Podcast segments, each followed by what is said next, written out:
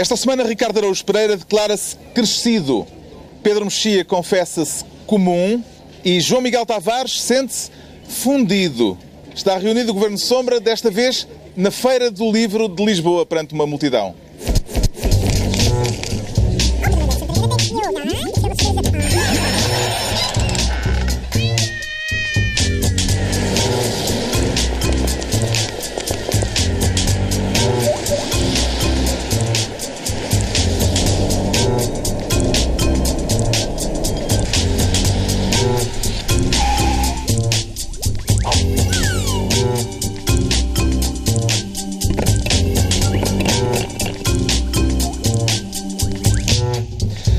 Viva, sejam bem-vindos. Estamos na Feira do Livro de Lisboa, desta vez com um Governo Sombra especial e com saudações para quem nos está a ver em casa, mas também, muito especialmente, para toda esta gente que devia estar a comprar livros e está aqui a olhar para nós eh, nesta sessão no Parque Eduardo VII em Lisboa. Muito obrigado.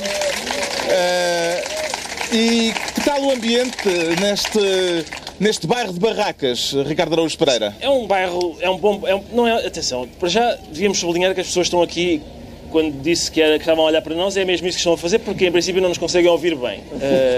Por isso só, Olha, só conseguem. riram, portanto, se calhar ouvem. Não, não, mas é só os primeiros fios. Lá atrás há É, gente eu acho que riu a frustrada. primeira fila e a primeira fila contou às, às filas de trás que é que- Aquelas pessoas que estão ao pé da bandeira portuguesa não estão a ouvir nada. não ouvem nada, não é? Mas este, este bairro de Barracas é especial porque até neste bairro de Barracas, que é a Feira do Livro, que é bom de frequentar, há uma diferença de classe muito clara, porque isto não são só barracas, há um condomínio de luxo, a Leia tem um condomínio de luxo lá em cima, que aí sim, é, edita-se como deve ser. A minha a, a pobre editora onde eu edito tem sim uma barraca, o que é merecido, aliás. Isso é mentira. Mas tem, tem, é uma barraca. É uma é barraca. Nós estamos na Agora- praça da Fundação Francisco Manuel dos Santos, que também tem a sua dignidade. Eh, Já se andou por aí, pela feira, eh, a ver como é que estão as, eh, as coisas este ano ou este, desta vez não está para selfies? Não, eu estou sempre disponível para selfies. O país precisa de afetos. Menos a e- seguir ao programa, não é? Que tens de ir Se embora. a seguir ao programa tenho de me ir embora, mas antes já distribuí bastante afeto, o país precisa e o, e o- Presidente dá, e porque é que eu não hei de dar também? É verdade, acho que é uma. é uma- mas eh, está disponível, portanto, para. Conta comigo para quando vier afetos. cá, para afeto, Sim. sempre. Só não- ok. não, a seguir isto que eu tenho que ir para o aeroporto. mas- Pedro Mexia, qual é a memória mais antiga que tem da, da Feira do Livro de Lisboa? Oi, A, a memória mais antiga contrasta com a memória atual. A memória mais anti- antiga é passar na feira e a dizer Ana, tantos livros que eu não tenho. E agora é Ana, tantos livros que as livrarias não têm. Porque, de facto, o mercado livreiro, ou melhor, o mercado das livrarias eh, degradou-se tanto que realmente há livros que só nós já só vemos quando estamos, na, quando estamos na feira porque são antigos. O que quer dizer, em linguagem de livraria, têm mais de 3 anos. São os chamados livros antigos. É o fundo Eh, de catálogo. É o fundo de catálogo. De que é que mais gosta na Feira do Livro, João Miguel Tavares? É, eu gosto de imensa coisa, mas eh, o que é engraçado na Feira do Livro é a Feira do Livro existe não só para nós comprarmos livros, mas para o Parque Eduardo VII fazer sentido. Porque o Parque Eduardo VII não faz qualquer espécie de sentido sem ser com a Feira do Livro. Também tem alguma atividade. não é? Não, não, não, não. É, é assim. O, Tudo o que não seja, do- que não corresponde bem aos visto. teus gostos, não faz o, sentido. não, mas é. Eu, eu estava a falar da parte central, não estava a falar das laterais. As laterais sempre foram muito animadas. Mas esta parte central é uma coisa completamente absurda. A arquitetura do Estado Novo tem algumas coisas que até são engraçadas, mas não o Parque Eduardo VII. Agora, quando existe, a não ser para fazer, eh, sei lá, corridas de carrinhos de rolamentos, eh, mas quando vem para aqui a Feira do Livro isto faz, faz sentido e é de facto um espaço super agradável. Acho que devia estar aqui o ano inteiro. Quanto é que gasta em farturas e gelados de cada vez que traz a família à Feira do Livro?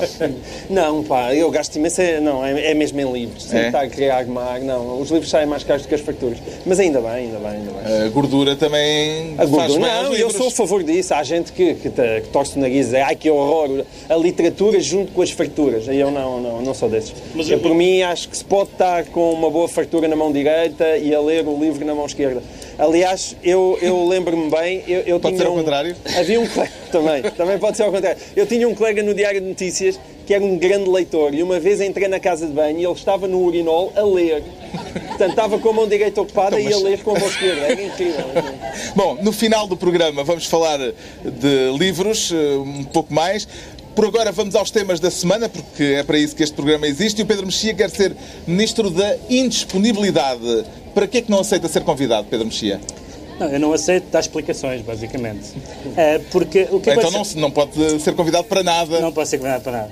Porque eh, esta- este episódio que se passou com, a, com o possível futuro chefe das secretas, que afinal não foi, pode ter uma leitura de copo meio cheio, que foi o que o João Miguel fez no público, que é eh, isto correu bem porque eh, houve pessoas que fizeram perguntas, houve deputados que fizeram perguntas, houve jornais que fizeram perguntas, soube-se coisas e essas coisas tiveram consequências. Neste, no caso foi que uma escolha do Primeiro-Ministro acabou por ser inviabilizada por indisponibilidade do próprio, tendo em conta tendo em conta o caso que se levantou.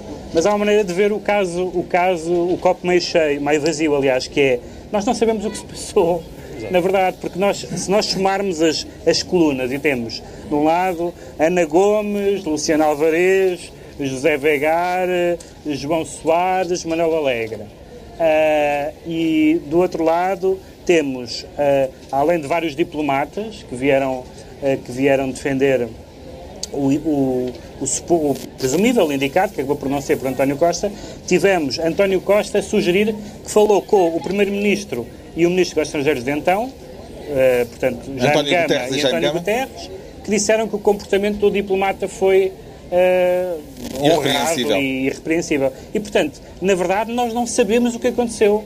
E o, o antigo ministro, o embaixador Martins da Cruz, disse que devia haver um livro branco sobre Timor, isto é, que se- não, não um livro em branco, que é mais ou menos o que temos, mas um livro em que se publicasse documentos, porque, independentemente deste pormenor das secretas, eh, e tendo em conta que nós temos uma, uma longa história não muito digna de nos irmos embora de sítios, se calhar era bom percebermos o que é que, independentemente destas, desta espuma do dia, o que é que se passou em Timor e não ficámos a saber. Ficámos a ouvir várias pessoas respeitáveis a dizer coisas, algumas muito indignadas e outras muito indignadas em sentido contrário, mas o que é que aconteceu? Ninguém sabe. Qual terá sido a gota d'água, João Miguel Tavares, que levou Pereira Gomes a hum, recusar o convite de- do Governo para assumir o cargo, eh, o cargo de Secretário-Geral dos Serviços de Informações da República Portuguesa? A gota d'água foi o acumular de depoimentos pondo em causa o comportamento do senhor em Dili. Eu, nesse aspecto, discordo do Pedro Mexia. Ou seja, é verdade que já agora o Ministério dos Negócios Estrangeiros podia abrir os arquivos para saber o que se passou, afinal, estamos a falar de um acontecimento que já tem 18 anos, não aconteceu anteontem, não é? já tem 18 anos, portanto as pessoas têm o direito ah, de saber isso. Agora, a partir do momento que ele diz tchau, tchau, quando se acumulam artigos de jornais, de jornalistas que estiveram presentes, que assistiram àquilo tudo, quando, de repente, a Assembleia da República diz ok, então vamos fazer uma audição a sério a este senhor e vamos escrutinar o que é que se passou. E o senhor é isso, põe ao fresco, não é? e diz, "Ah, então deixem estar, não, não se incomodem que eu já não quero. É evidente que eu acho que quem o estava a acusar tem mais razão do que quem o estava a defender. Bem, o que ele diz é que ficaria naquelas funções sempre sob um ónus de suspeita que era contraproducente para as funções que estava a desempenhar. Não, não compro. Não compras? Não compro, claro que não compro. Não compro, quer dizer, se o, se o senhor tem uma defesa sólida e, e essa defesa estaria certamente documentada, as pessoas não andam a entrar e a sair de sítios como Dili, com a sensibilidade daquilo que estava a passar no, em 1999 e, e sem deixar a documentação escrita. E, portanto, é certamente que haveria documentos e provas para nós concluirmos o que é que ali se passou. Ele não as quis ver. E, portanto, não as quis ver, não. Ele, ele conhecia-as e não, e não quis que provavelmente elas fossem mostradas. Eu tenho pena. Agora, eu não tenho grandes dúvidas de que quem estava a falar a verdade era Ana Gomes e Vegar e, e essas pessoas. Agora, eu, o, o meu copo ah, meio cheio, como o Pedro Mexilho lhe chamou, vem de um... Eu fiquei muito agradado com aquilo que se passou, não por eu saber haver o que é que escrutínio aconteceu, em relação mas por se ao ter passado. feito genuinamente escrutínio em relação ao passado de uma pessoa. E dele estar a ser eh, acusado por pessoas da sua área política. Percebeu-se justamente que, que a nomeação não era pacífica dentro do PS, porque o caso foi levantado por Ana Gomes, e depois eh, há um artigo de Manuel Alegre no Diário de Notícias em que Manuel Alegre escreve o seguinte: Pereira Gomes não pode dizer na minha cara que tem a consciência tranquila, ele sabe que eu sei, diz Alegre. Que telefonava constantemente a Guterres a pedir para o tirarem de lá. Ele sabe que eu sei, que ofereceu o meu filho é, é Manuel, Alegre a falar, uh, Manuel Alegre a falar do diplomata Francisco Alegre Duarte, que lá estava em Dili na altura, que ofereceu o meu filho como voluntário para ele se pôr ao fresco. Ele, Pereira Gomes. Claro, claro. Há aqui também uma mistura de caso pessoal uh, a juntar-se a esta situação, porque Manuel Alegre sabe qualquer coisa de âmbito pessoal que, uh, que nós não sabemos, não é? Essa que é a parte mais inquietante, que é o futuro, futuro chefe dos serviços de informações há gente que tem informações sobre ele. uh, que é o que o Alegre diz, mas uh, não dizem exatamente quais são. Mas parece que são desagradáveis. Ainda mais uma passagem do artigo de Manuel Alegre. O ministro Santos Silva também sabe que eu sei que ele sabia que Pereira Gomes era uma péssima escolha. Essa era a tradição na política ah. portuguesa dessa frase. Uh, ele sabe que eu sei que ele sabia. Esta acusação ao ministro dos Negócios Estrangeiros pode servir, neste caso, como uma espécie de escudo protetor para António Costa, Ricardo Araújo Pereira? Só, Carlos, eu, em princípio, pois não, António Costa não precisa de grande, de grande escudo, porque se as coisas correm mal são estas, é uma coisa tão uh, marginal que ainda por cima se resolveu e tal. Uh, o Costa é a pessoa com mais sorte que eu conheço. Não, é, é uma coisa inacreditável. É, uh, se ele quiser treinar o Benfica a seguir a. Nós, nessa matéria não, não é não, necessário. Não, nos podemos queixar, não, nos podemos queixar, mas ele também tem sorte. Uh, agora, esse, o pensamento do, que é difícil acompanhar do Manuel Alegre, não é? Porque ele diz que o Ministério dos Negócios Estrangeiros atual sabe que ele sabe que ele sabia. É, é um raciocínio intrincado e que ainda por cima foi escrito mesmo nas vésperas do Alegre ganhar o Prémio Camões. E eu associei as duas coisas, que talvez, talvez o, o, aquele texto tivesse contribuído para... Já faz parte da obra? É capaz de fazer olha, parte olha, da obra. dizer que é dos melhores textos que li. Não é? E é, é, é daqueles que dão que pensar, de facto, porque, porque é difícil saber do que é que ele está a falar. Bom, então entregamos ao Pedro Mexia a pasta de Ministro da Indisponibilidade. Agora o João Miguel Tavares quer ser Ministro do Jogo. Está com alguma fezada quanto à próxima taluda, João Miguel Tavares? Não, não, não. Neste jogo em particular que eu quero Mas falar... Mas trata-se de taluda? É, sim, sim. Trata-se de taluda e eu não apostava. Isto é por causa do Monte Não ia a jogo? Não, eu, eu parece-me que, o, que o, é, isto é a Santa Casa a tentar jogar no Euro Milhões com o Monte Pio. E como a Santa Casa saberá, não é boa ideia estar a jogar no Euro Milhões contanto que ele saia. E é, aquilo não é a Santa Casa a meter 50 cêntimos ou 1 euro para jogar no boletim da semana. Fala-se em meter 140 milhões para investir no Montepio, que é aquela coisa que as agências de rating colocam tudo, não é bem no nível do lixo, é mesmo no fundo, do fundo, do fundo do lixo. Uh, aliás, naquele ainda esta semana... que já tem... Uh, é, é, é, naquele lixo que já, já, já não se consegue molho. raspar do fundo do balde. Ainda, ainda esta semana o Banco Popular uh, foi vendido, Espanha, e por um euro ao Santander. Se um tivéssemos euro. sido informados disso, se calhar dávamos um euro e meio por aquilo, ou não? Dávamos um euro e meio. A gente podia todos aqui... Eu acho que sim, se nós abríssemos a carteira e dessemos um euro, o Tomás Correia, que é o do Montepio, vinha aí e e aceitava. Toma lá o Montepio. Porque o, o, Banco Popular foi um euro. Porque é que é vendido por um euro? Porque depois a seguir é preciso um aumento de capital gigantesco. Ora, aquele Banco Popular que valeu um euro ainda assim também está no lixo das agências de rating, mas está umas camadas acima, está mais próximo da tampa. Enquanto o Montepio está bem próximo do fundo. E então tudo isto é incompreensível. E é de facto um daqueles casos em que apetece dizer, se fosse o Passo Escoelho realmente a ter essa peregrina ideia de andar a pressionar a Santa Casa para ela desatar a investir no Montepio, o que não se diria. E esta espécie de silêncio, até o próprio Santana, na praia, dá entrevistas, já me parece relativamente embaraçado. Ele no início ainda achava, mas será que o Santana também quer isto e quer se meter, agora quer ser banqueiro? Mas o senhor até já veio dizer, eu não quero ser banqueiro. E da última vez ele pareceu-me bastante convincente. Portanto, ele está a ser empurrado pelo governo para aquilo. E é uma coisa que me faz imensa confusão. É evidente que se aquilo for um bom negócio, haveria uma longa fila de gente interessada a investir no Montepio.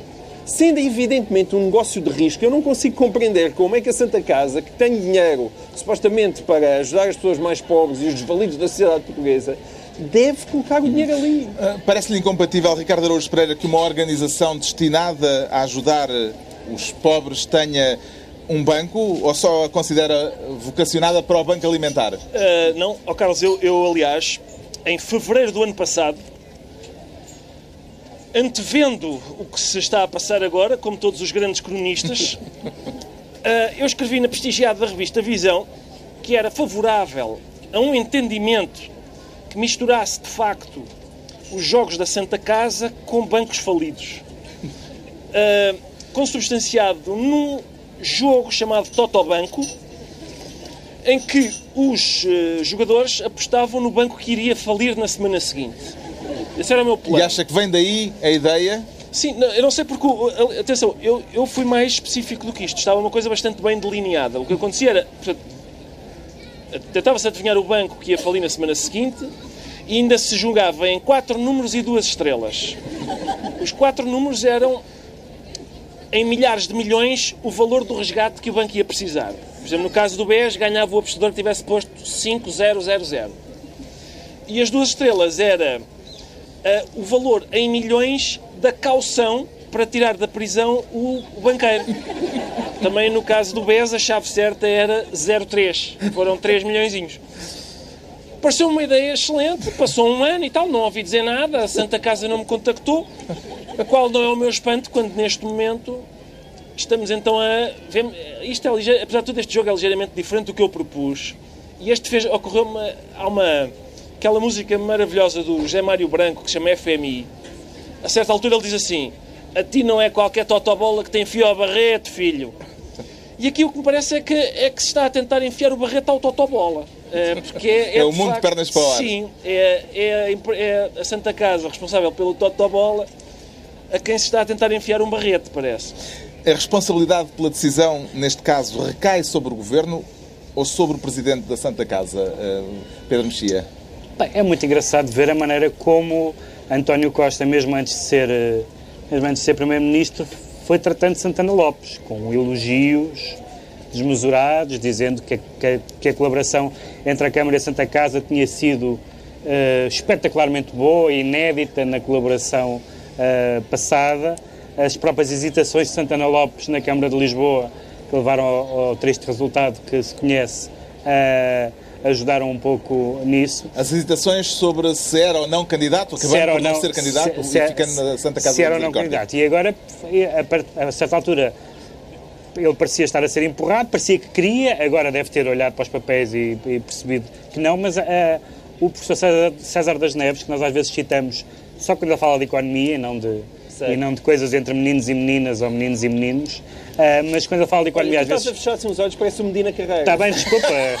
Era só para um breve apontamento. Muito obrigado, mas tenho, tenho a luz na cara. Uh, e o, ele escreveu o artigo dele sobre o caso, chama-se Banca assalta esmolas. É o título, do, é o título da crónica. Talvez esmolas não seja a palavra mais politicamente correta, mas de facto é isso. Porque é que meter dinheiro num banco, mesmo por eh, instituições duvidosas, é, é, discutível neste momento por uma instituição que tem uma função meritória é absolutamente absurdo e Santana Lopes devia acabar com esta conversa rapidamente. O João Miguel Tavares fica então ministro do jogo.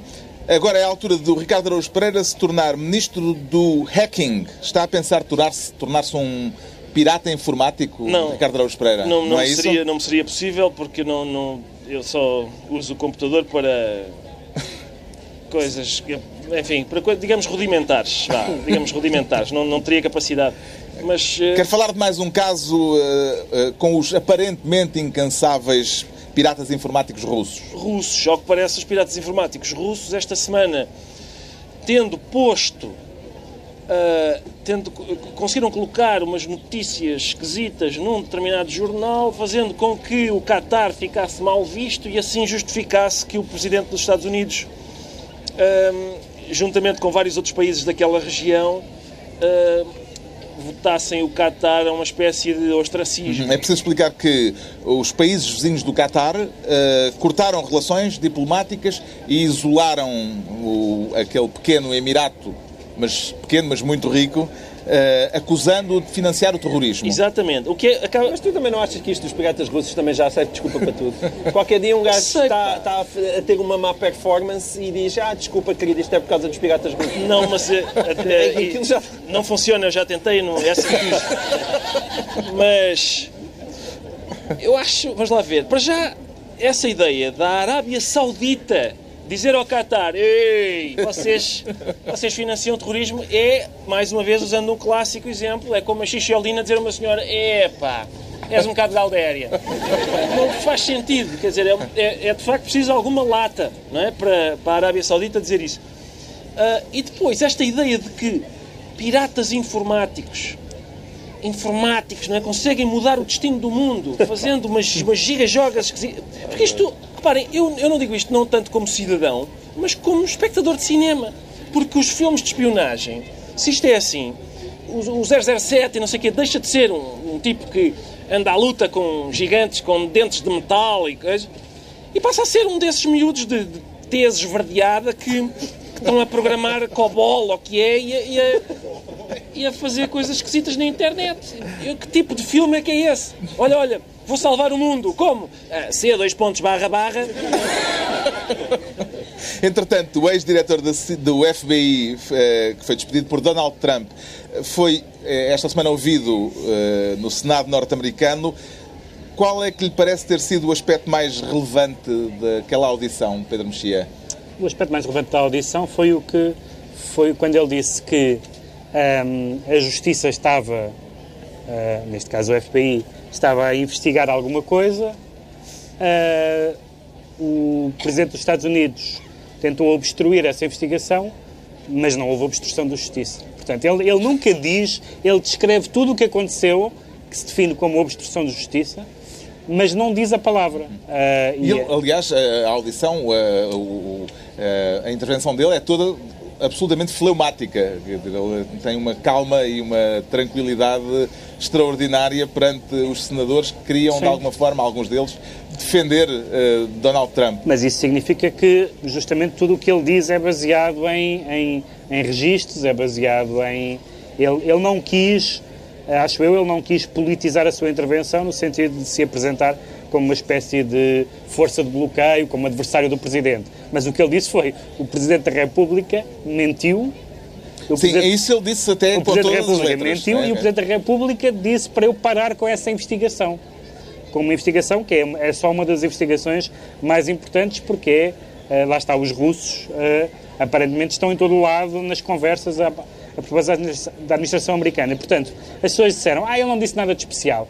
Isto é porque já, já se espera tudo. Não, mas é o problema uh, do excesso de expectativas, não é? Porque o que ele disse foi muito especial. Com qualquer outro presidente, uh, tinha-se dito foi arrasador. Mas aqui uh, ele, só, ele teve foi cuidado. E claro que o, depois o Trump respondeu com algum, uhum. com algum cuidado atribui significado ao facto de Trump, em vez de ter respondido diretamente no, primeiro momento, ter mandado um, advogado, João Miguel Tavares? Deve ter sido difícil, devem ter obrigado a, a que ele tivesse fechado numa jaula durante algum tempo e mandaram um advogado. Tiraram-lhe o telemóvel, com Tiraram-lhe o telemóvel, proibiram-no de ir ao Twitter e mandaram um advogado a ver se ele dizia alguma coisa ponderada. Não é?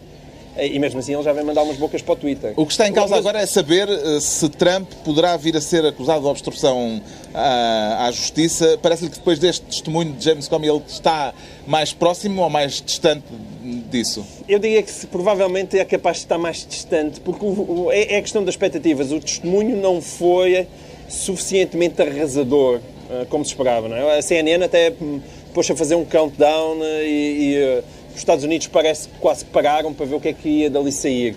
E o que, o que ia dali sair não é suficientemente sangrento para pôr em causa o Trump. Sendo que também não acho, eu pessoalmente, que seja a altura de, de repente, desatar com um impeachment ao Trump. É preciso dar mais algum tempinho ao senhor, eh, porque isso acho que não, não aproveita a ninguém. Era bom que o Trump caísse pela sua própria incompetência em eleições e não propriamente estar a ser uh, corrido com mais um impeachment à Clinton, uhum. ainda que por outras razões. E não, não acho que isso fizesse muito bem aos Estados Unidos. A gente tem visto também o que é que tem acontecido no Brasil. Uh, eu, eu, gosto que as pessoas sejam enxutadas com, em, quando as pessoas votam nelas. Podemos reter essa frase para, Sim, para o futuro? enxutadas quando, quando com, a não ser, a não ser evidentemente se de repente se descobrisse que ele e o Putin andavam ali em Marosca da Grande, não é? Mas o Comey também disse que não, o Trump especificamente não. não tinha sido investigado. Hum. O Ricardo Araújo Pereira fica assim ministro do hacking. Agora, uh, que estão entregues as pastas ministeriais por esta semana, relembro que estamos na, em direto, uh, ao vivo, uh, na Feira do Livro de Lisboa, para um Governo de Sombra especial na Praça da Fundação Francisco Manuel dos Santos e que hoje é dia 10 de junho, dia de Camões, dia de Portugal, dia das comunidades. Já, já comemoraram a vossa Portugalidade de alguma maneira? Ricardo, como é que hoje eu, afirma essa lusitanidade? Eu hoje, excepcionalmente, optei por eh, afirmar a minha lusitanidade fazendo. Eu, eu, eu, gosto. Eu gosto de Portugal, às vezes até gosto de, algum, de, alguns defeitos de Portugal, não é? que é uma coisa, aliás, perversa. Mas eu gosto. Há, há, eu acho que há três coisas em Portugal que me seduzem acima das outras, que são a língua, a comida e o clima.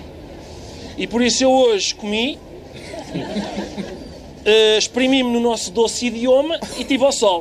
Isso é, não é, má, é excelente. Porque, e mais, atenção, é que estas três coisas às vezes, por exemplo, uh, durante um tempo não havia jaquinzinhos e agora já há outra vez. Era um ataque à comida, não é? E agora já, e agora já há restaurantes, há alguns ainda. Isso é porque a Azai agora está uh, entretida com a EML. Com a EML, sim, e bem, e bem. É, é apanhar esses bandidos. Mas uh, mas já se consegue, já se consegue comer jaquinzinhos outra vez. A língua às vezes também sofre ataques, mas a gente consegue fazer pouco das pessoas que têm a drive do mindset para fazer outsourcing. Já, já, toda a gente já goza com essa gente e por isso continuamos a, a experimentar no nosso... Como é que isso se diria em português? Sei lá. Ah, pois. Não interessa. Se, se, não se consegue dizer em português é porque não interessa. E o clima está ótimo. Por isso está... Eu senti-me senti mesmo muito orgulhosamente Muito português. português. Se não fosse português, o que é que gostava de ser, uh, João Miguel Tavares? Pá, isso é uma boa pergunta. Acho que gostava de ser pai californiano. Também é, a temperatura também é boa. Não, é por isso, é por bem... isso. É porque é assim, eu gostava de ter duas coisas, que era uh, ter um país bem governado, rico, mas continuar a ter esta temperatura e este sol. E isso é muito difícil de conseguir. É raro, é. Quando nós olhamos para o planeta Terra, não há países bem governados com boa temperatura. Sim. Não há. Ou, ou uma faz coisa sol ou outra. E é tudo à balda. Ou faz sol e é uma desgraça. E está tudo impecável. É isso. E eu não queria ser sueco. A coisa mais próxima disso eu acho que é para aí São Francisco.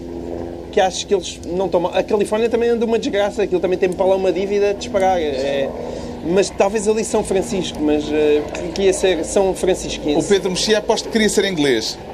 Não, não, não. Eu gosto mais de ser anglófilo que inglês, que é ah. ser anglófilo fica só com a parte boa. Eu, eu, não percebo esta, eu não percebo esta angústia da, da, da Portugalidade.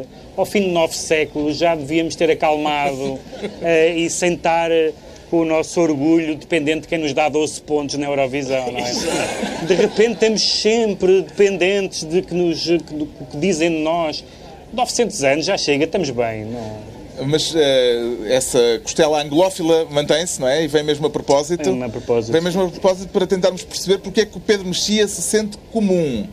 Ou seja, não se sente lord. Não me sinto lord. É isso? Não, porque Mas gostava, dos, se calhar. Dos comuns. Também não. um bocado lord. Também não, também não os comuns, porque. porque uh, Esta semana houve eleições na, na Grã-Bretanha para, para, a Câmara dos para Comuns. a Câmara dos Comuns, justamente. Quem é que ganhou, Pedro Mexia? Quem é, que, quem é que ganhou? Não é fácil dizer quem é que ganhou, porque houve várias, houve várias derrotas. Quer dizer, num certo sentido, Jeremy Corbyn, a quem tinham dito que, tinham, que teria uma derrota histórica, Uh, não ganhou as eleições, claro, mas, mas teve um resultado, está na lista dos Acho vencedores. a derrota, apesar de tudo, foi mais ou menos histórica, mas é a vantagem das baixas expectativas. Não, está bem, mas há, há há um mês e tal, dava 20 sim, sim. pontos os, os, conservadores à frente. E, portanto, tivemos o segundo primeiro-ministro seguido que vai a eleições com excesso de confiança e que, se, e que sai mal delas. No caso, no caso de, de David Cameron não foram eleições, foi o referendo do Brexit. Ele achou que seria uma boa ideia espantar o, o UKIP por um lado e os eurocéticos dos conservadores fazendo um referendo que ele ia ganhar, perdeu. E a Theresa May achou que ia uh, reforçar a maioria fazendo, convocando eleições. E perdeu a maioria absoluta. E perdeu a maioria.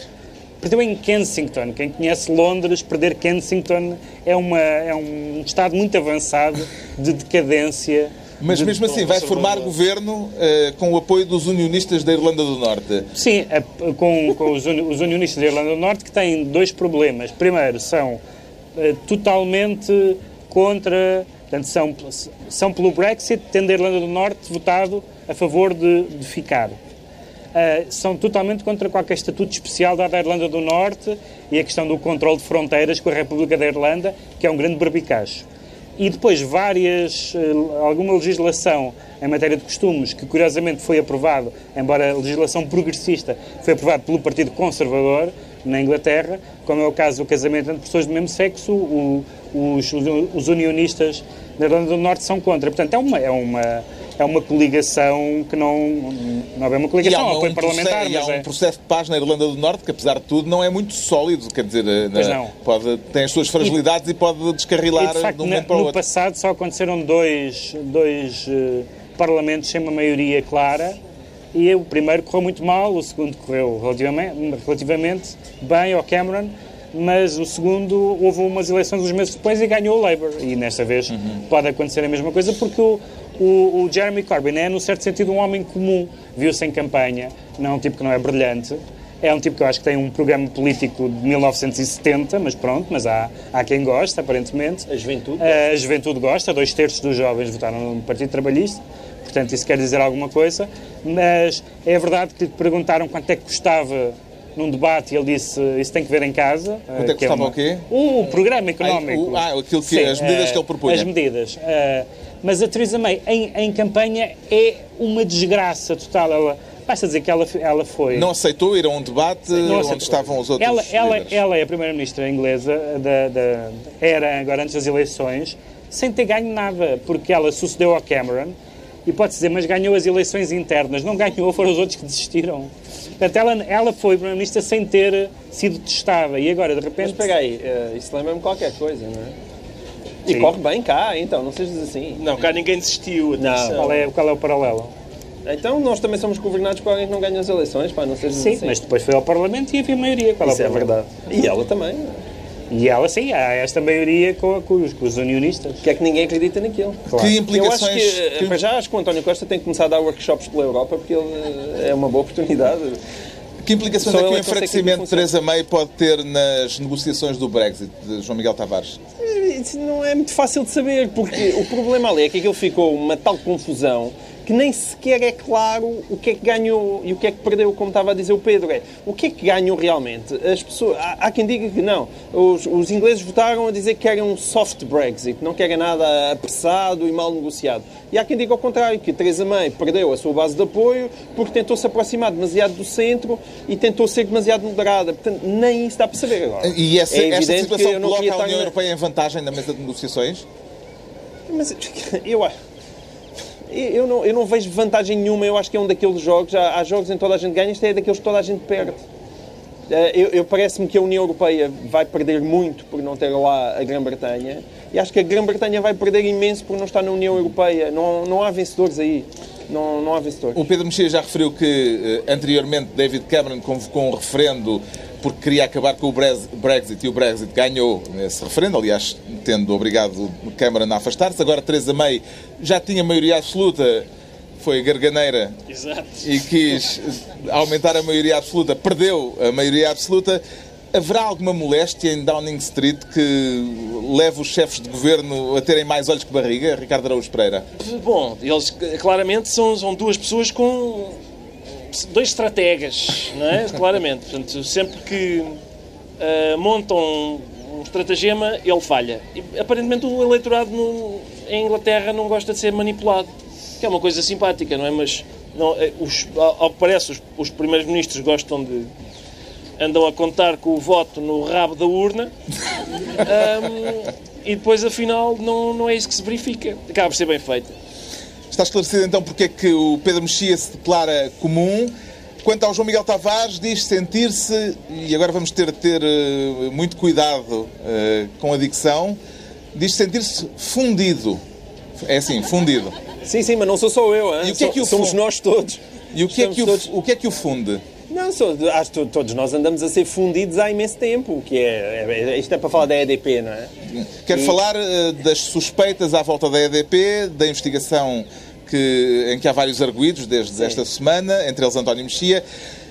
Como é que vê isto tudo, João Miguel Tavares? Em primeiro lugar, é quero lamentar que este é um caso em que está a faltar uma boa fuga de informação. Não sei o que é que se está a passar com a, com a justiça portuguesa, porque nós não sabemos o que é que se passa. Até nisto, nós sentimos o tratamento especial da EDP.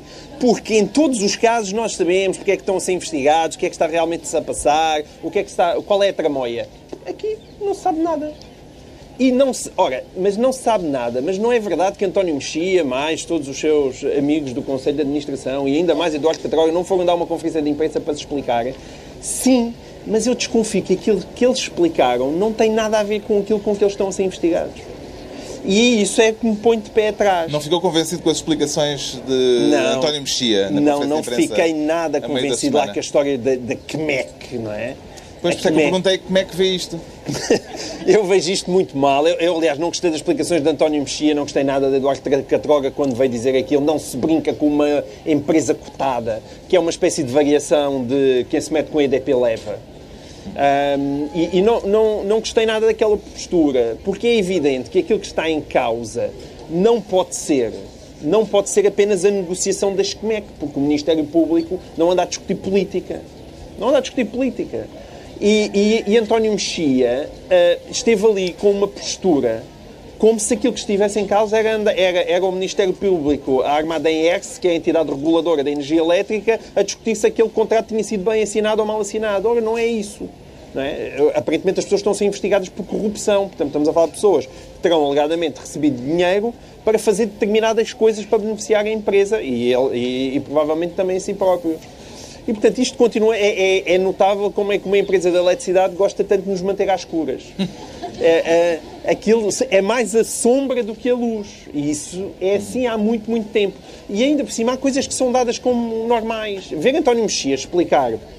Isto é uma história que já sabia, mas vê-lo explicar a famosa cátedra de Manuel Pinho na Universidade de Colômbia, em Nova Iorque, ali com. Parece que aquilo é normal. Então, então aquele senhor, até um famoso professor universitário, ele dá aulas em Pequim e, e- então, um homem tão famoso, e porquê é que não haveria de ir dar aulas em Colômbia? Pá, ele não deveria ir dar aulas porque ele tinha acabado de sair do governo e tinha sido um ministro que tinha tutelado a área da EDP que, que, que, que tinha alegadamente favorecido a EDP. Aquilo, O que está em causa estas não coisas é passam Manuel por Pinho ter ido normais dar aulas. O que está em causa é o financiamento momento do curso que Manuel Pinho foi dar por para os Estados Unidos na América foi pago pela EDP. E aquilo é dito, ah, isto é normalíssimo. Não, não é normal. E eu, quando vejo pessoas estarem ali a defender completas anormalidades como se estivessem a comer eh, farturas e a mascar pastilhas, a mim hum, chega-me logo muito mal. Acha que isto que o, João, que o João Miguel Tavares acaba de dizer pode cair na categoria de brincadeira com empresas cotadas na Bolsa, Ricardo Araújo Pereira? É possível, eu antes, antes disso, eu queria sublinhar o sentido de Estado de João Miguel Tavares, a lucidez, porque ele conseguiu falar sobre este caso es- esquisitíssimo que transanda, que tem, envolve o ministro Manuel Pinho, que pertencia a um determinado governo. E João Miguel Tavares conseguiu não referir É o nome do primeiro-ministro desse governo.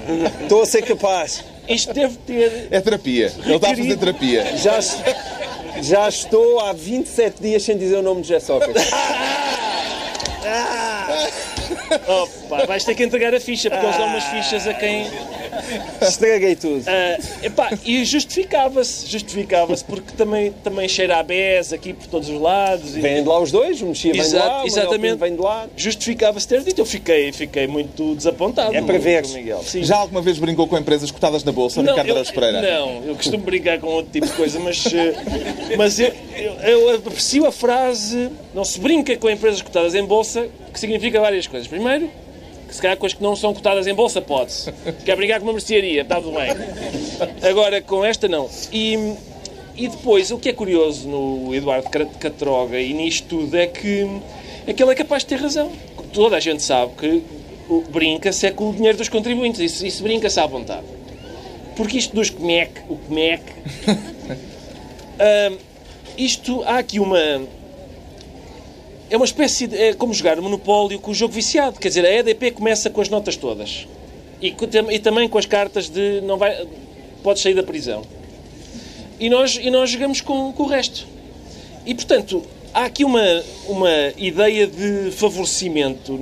Essa, essa, história do dos CMEC, que todos os organismos que olham para aquilo dizem isto são, na prática, basicamente o que o Estado faz é dar um subsídio absolutamente indevido a empresas que não, precisam, não só não precisam dele porque são monopolistas, como não precisam dele porque não, porque não, não há razão para o terem. Subsídio esse que excedem muito as necessidades daquilo que todos os organismos dizem, este, isto excede em milhões e milhões de euros, uh, aquilo que a razão de ser desta, desta troca entre o Estado e esta empresa. E, portanto, parece-me que ele acaba por ter razão. A gente brinca é com isso. Com empresas cotadas, isso nem pensar. As declarações do antigo Ministro da Economia, Álvaro Santos Pereira, e do antigo Secretário de Estado, Henrique Gomes, parecem-lhe significativas neste contexto, Pedro Mexia. Eles vieram ambos esta semana dizer que o lobby da energia tem condicionado governos, o lobby da energia é dos mais fortes que há em Portugal. Parece-me significativo justamente porque nós podemos dizer muitas coisas sobre, esta, sobre este caso sem, sem dizer nada sobre sobre a investigação e sobre as culpas das, das pessoas que são arguídas, porque sabemos várias coisas e têm sido ditas por várias fontes, desde a Troika até o Ministro e o Secretário de Estado que agora falaram e que na altura disseram que quando, que quando as, eh, as, as medidas, e quando os protestos deles e as medidas que eles tinham nessa, nessa matéria da energia e eh, não, não vingaram no governo Pedro Passos Coelho e, e, o secretário de Estado foi afastado, que foi festejado com champanhe, a expressão uhum. foi festejado com champanhe o seu afastamento. E, portanto, eh, nós sabemos várias coisas. Sabemos que há uma contestação por parte de várias entidades governamentais e não governamentais, portuguesas e estrangeiras, incluindo a Troika, às rendas e às rendas serem excessivas. Sabemos também que a fatura da eletricidade em Portugal é bastante disparatada. E sabemos que há histórias e que há expressões que em si mesmas são esquisitas. A maneira como o João Miguel disse, com que o meu homónimo, mas não familiar, uh, disse que era natural, disse que era natural aquela história da, da, das aulas pagas, não é assim tão natural a, a naturalidade com que a Troga diz essa frase de não se brinca com a empresa escutada é como aquelas pessoas que dizem para, para, para os árbitros, não, é? não se brinca com o Benfica. Não, mas aí está ah, certo. É... não se trata de brincar ou não brincar, trata-se de, trata de justiça seguir o seu caminho. Não é? E, e deixa-me só dizer isto. O, o António Mexia vem dizer nós não cometemos nenhuma ilegalidade. Mas claro que não. A ilegalidade é para pobres. São os pobres é que cometem ilegalidades. Os muito ricos fazem as leis à medida para não terem de cometer ilegalidades. Essa é que é a maravilha de todo este processo. Já sabemos então porque é que o João Miguel Tavares se declara fundido e vamos lá ver como é que isto evolui. Agora vamos tentar perceber porque é que o Ricardo Araújo Pereira se faz questão de se afirmar crescido. Uh, era preciso vir para aqui gabar-se do seu 1,92m de altura, Ricardo? 92? Eu, eu tenho 1,93m. É uma informação que está no Google. É... Não, o Google, é... Google está-me a roubar centímetros, que são, aliás, preciosos. Eu não, eh, já não é a primeira vez que me dizem, ah, mas olha que parece mais pequeno. Não, não é. Uh, é 1,93. E, mas, na verdade, não sou eu que sou crescido. É, uh, a OCDE, a OCDE reviu em alta o crescimento para Portugal. Ou seja, em vez de irmos crescer 1,2, acho que vamos crescer 2,1 na perspectiva deles. Será que é? alguém se enganou e inverteu os algarismos? Se calhar andaram a brincar com aquilo em vez de andar a brincar com empresas cotadas. uh, mas esse crescimento isso é, uma, é uma boa notícia, como é óbvio. Há a queda do desemprego também. Há uh, o déficit também pequeno. Isso significa falta a dívida, não é? Falta a dívida, mas uh, António Costa diz que até ao fim do ano, se calhar ainda vai subir um bocadinho, mas depois vai começar a descer, a sério. E o facto das coisas estarem a correr bem faz com que adversários políticos, jornalistas e jornalistas adversários políticos tenham dificuldade em confrontar António Costa. Uh, foi o caso de José Gomes Ferreira, coitado. Mas eu, eu não quero. Atenção, eu acho que José Gomes Ferreira fez o seu trabalho. Eu não tenho nada contra. Eu acho que uma pessoa tem o direito de ter as opiniões que tem tem direito de, sendo jornalista, fazer as perguntas que acha que deve fazer. Achei que, foi, que era divertido o António Costa estar a dizer várias vezes gosto de estar aqui neste debate em vez de ser uma entrevista. É divertido isso.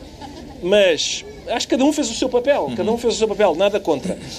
Um, mas pareceu-me ver, de facto, que ao pé dos apontamentos o Zé Gomes Ferreira tinha uma foto do Passos e ele volta e meia fazia. E, e às vezes o Costa dizia coisas desagradáveis e ele tapava os ouvidos, como quem diz. Não, não ouças. Uh, mas, mas foi. Mas gostei de ver. Pedro Mexia viu uma entrevista ou viu um debate?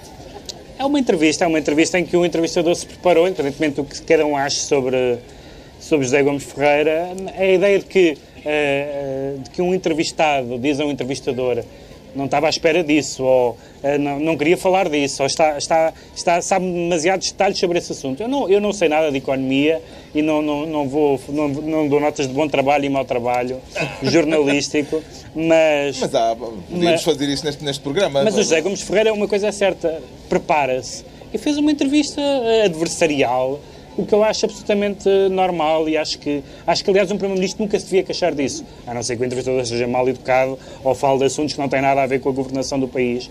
Um, um. Não é verdade que António Costa não se queixou, ironizou. Não, está bem, mas, mas tem, mais é que, tem mais é que aguentar e seguir em frente até. Se, ainda por cima, se as notícias são boas... Uhum. O que é que retirou daquela entrevista na SIC, eh, João Miguel Tavares? O António Costa tem uma grandiosa vantagem, que, que é uma das razões pelo qual ainda. Mas já que parece eu... que é bom com crianças, não é? Ele é ótimo com crianças. Recomendo a toda a gente. No próxima vez que houver uma tolerância de ponto, por favor, vão. É na parte de trás do Palácio de São Bento. É, é lá bater à porta. Foi ótimo. Agora, ele está ele tá super confiante, mesmo. E, e aquilo é, é, como aqueles jogadores. Eh, o Mourinho tinha essa mania, justamente tem, que é aqueles tipos que parece que são cepos com todos, pá, mas depois treinados por aqueles tipos, pá, são muito bons. E o, e o Costa está nessa fase, aquilo tudo lhe sai bem. E ele tem uma coisa que realmente que é esse lado da empatia, que, que é o sentido do humor. É o sentido do humor. Aliás, porque ele, na, na era pré-primeiro-ministro, ele, houve trocas de SMS violentas, houve, você saiu inopinadamente aí atrás desse carro para me fazer uma pergunta. Houve aí momentos agrestes com, com jornalistas, mas que subitamente desapareceram. Eu só acho que e ele eu... teve ali um momento em que ele podia ter sido mais sucinto, mais, mais, uma coisa mais resumida, que é quando ele diz: Olha, eu tenho aqui o papel, você, a última vez que me entrevistou, disse porque é que você está a gripar o motor da economia, você está a dar cabo disto, você está a dar... E agora, e depois disse, e agora está a ver, está tudo a crescer, desemprego... Mas estava, chupa, era mais rápido. tinha sido mais rápido, a gente tinha ido jantar mais depressa. Agora, ele está ele, ele tá, tá nessa fase. E, e, como, como usa muito o humor, que eu acho que no, no caso dele aquilo não é uma coisa encenada, é, é uma coisa natural nele, parece, é um, é um tipo bem disposto. Isso passa muito bem na televisão. E, e mesmo para quem, como eu, ou mesmo o José Gomes Ferreira, uh, o José Gomes Ferreira não estava zangado, aquilo não foi uma coisa adversarial nesse, nesse aspecto. Eles, aquilo estava brincalhão, foram-se picando mutuamente. Aquilo até foi divertido de ver. Uh, mas ele está mesmo nesse aspecto. Ele disse que não estava no estado de graça, mas não é verdade. Ele está neste momento no estado de graça. Aliás, ele está então em estado de graça que começa a ficar preocupado que as coisas estão a lhe correr bem demais. Porque a partir de um certo momento vai, vai começar a descer. As expectativas ficam claro, demasiado altas ficam e é demasiado altas até para aquilo que ele queria. Muito bem, estamos quase a terminar. Ainda faltam os decretos. Desta vez estamos na Feira do Livro de Lisboa com muita gente que repito, devia estar a comprar livros em vez de estar aqui parada, porque a Feira do Livro é para andar de barraca em barraca uh, a comprar livros e por isso nós vamos sugerir livros. Aqui. As pessoas têm gentileza de vir aqui. E eu estou a insultá-las, é? a censurar. É, pá, pois é, de facto isto não se faz. Não, vamos dar sugestões de leitura a fechar. É uh, o Ricardo Araújo Pereira decreta como sugestão de leitura, Sim. o novo romance de José Eduardo Água Lusa, A Sociedade dos Sonhadores Involuntários. Que eu, aliás, não só não li, como ainda nem sequer comprei. Este é do moderador do programa.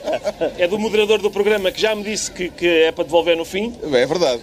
Um, já está aí profusamente anotado. Sim, é o, é o último livro do José Eduardo Agualusa. É dedicado, entre outros, ao meu amigo Luati Beirão, que, ao que parece, também inspira uma das personagens do livro.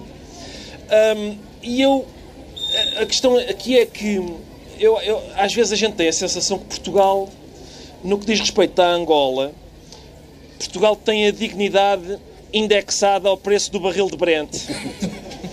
Se o petróleo está barato uh, e os angolanos perdem poder de compra, a gente diz: é incrível é, o que eles estão a fazer de direitos humanos, é, prestem atenção a isso, pá, pelo amor de Deus.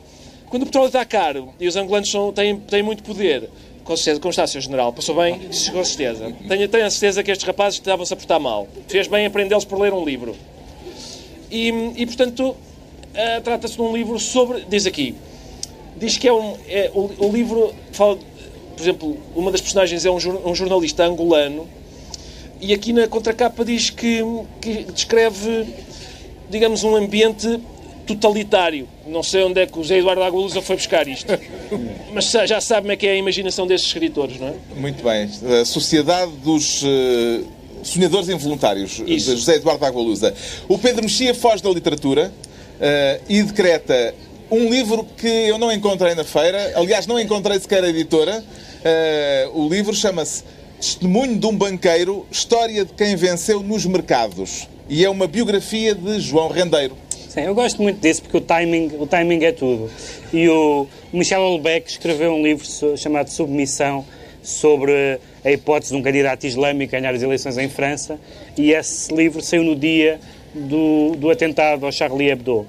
E o, o, esse livro sobre João Rendeiro, que tem esse título chamado que, que é a história de quem venceu nos mercados, saiu em 2008, o ano em que estourou o BPP. Não foi só o ano, foi para um mês antes. Foi, foi, foi, isso, foi, mas foi muito, muito antes, foi muito perto e, portanto, foi um daqueles livros. Há vários livros desmentidos pela realidade mas aquele... Mas aquele... lembra, ocorre-te assim um outro sobre os Estados Unidos, por exemplo? Não, não, me ocorre mais nenhum, que eu não digo mal da minha editora. Não? Não. Então, é a história, eh, como é que é? A história contrafactual, não é? Contrafactual. É a história contrafactual, é. sim. Não, mas a história, foi muito, a história foi muito rápida neste, nesse caso. Uh, ok. Uh... Isso é mesmo só uma piada para é uma piada. Ninguém não, vai não, perceber. Não, não. vamos explicar. Ah, é que o que se passa é o seguinte, é, é que a, a editora, que aliás publica os meus livros, e isso logo indica o, o, tipo de discernimento que esta, que esta gente tem. Publicou um livro chamado Antes das eleições. Antes das eleições. Americanas. Chamado, americanas, sim. Chamado Administração Hillary. Como quem diz, vamos prever como é que será quando a Hillary for presidente. E depois parece que aconteceu qualquer coisa. Que transtornou, mas, transtornou aquele livro. Mas o livro é, uma boa, é um bom exercício de imaginação. Quem gostar da, da, da, Twilight Zone e de política americana pode adquirir. Para fechar, o João Miguel Tavares decreta uma faca nos dentes poesia surrealista de António José Forte. Exatamente. Mas que tem outra razão de não, ser, também, não? não? Em primeiro lugar, saiu pela Antigo. Na Antigo não é uma grande editora. Eu, aliás, acho que quem, quem publica o Orwell e o Stern deve ter um lugar no céu reservado, e para quem edita também, como é, como é o caso do Luís Oliveira. Mas, mas deu-se aqui uma confluência... Uh, de, de, de, mais uma vez de timing, porque Manuel Alegre ganhou o, o prémio Camões. E, e pronto, Está bem, ganhou o prémio Camões. Uh, eu, eu, já tenho algumas objeções a isso, mas, mas tudo bem. Mas ele depois foi para o Diário de Notícias dizer uh, é natural que me atribuam este prémio. Até podia ter sido mais cedo. E, eu, pá, e aquilo até podia ter sido mais cedo. É, é, quando se vai ver a lista dos portugueses que ganharam o Prémio Camões, epá, desculpem lá, eu não trocava nenhum pelo Manuel Alegre. Mas o Prémio Camões não permeia a modéstia. Não, não permeia a modéstia. Mas então, uh, neste, neste livro que acabou de sair, Nesta edição estão, é, é, uma, praticamente uma integral do António José Forte. Há uma nota do Luís Oliveira, que é, do, que é o editor, um, e ele cita Agostina Bessa Luís a propósito de Manuel Alegre e diz, citando a Agostina, que Manuel Alegre é o melhor dos nossos poetas assim assim. E eu, eu acho que esta é a definição perfeita e, e era com isto. Fica o António José Forte, fica a nota do, do Luís Oliveira, fica a Agostina Bessa Luís, que é uma autora que todos, que todos eh, gostamos aqui a esta mesa, e fica também a recomendação para que deem uma volta pela feira e comprem, comprem livros, agradecendo terem estado aqui ao sol neste fim de tarde na Feira do Livro de Lisboa com o Governo Sombra, que volta para a semana no formato habitual com Ricardo Araújo Pereira, Pedro Mexia e João Miguel Tavares. Muito obrigado.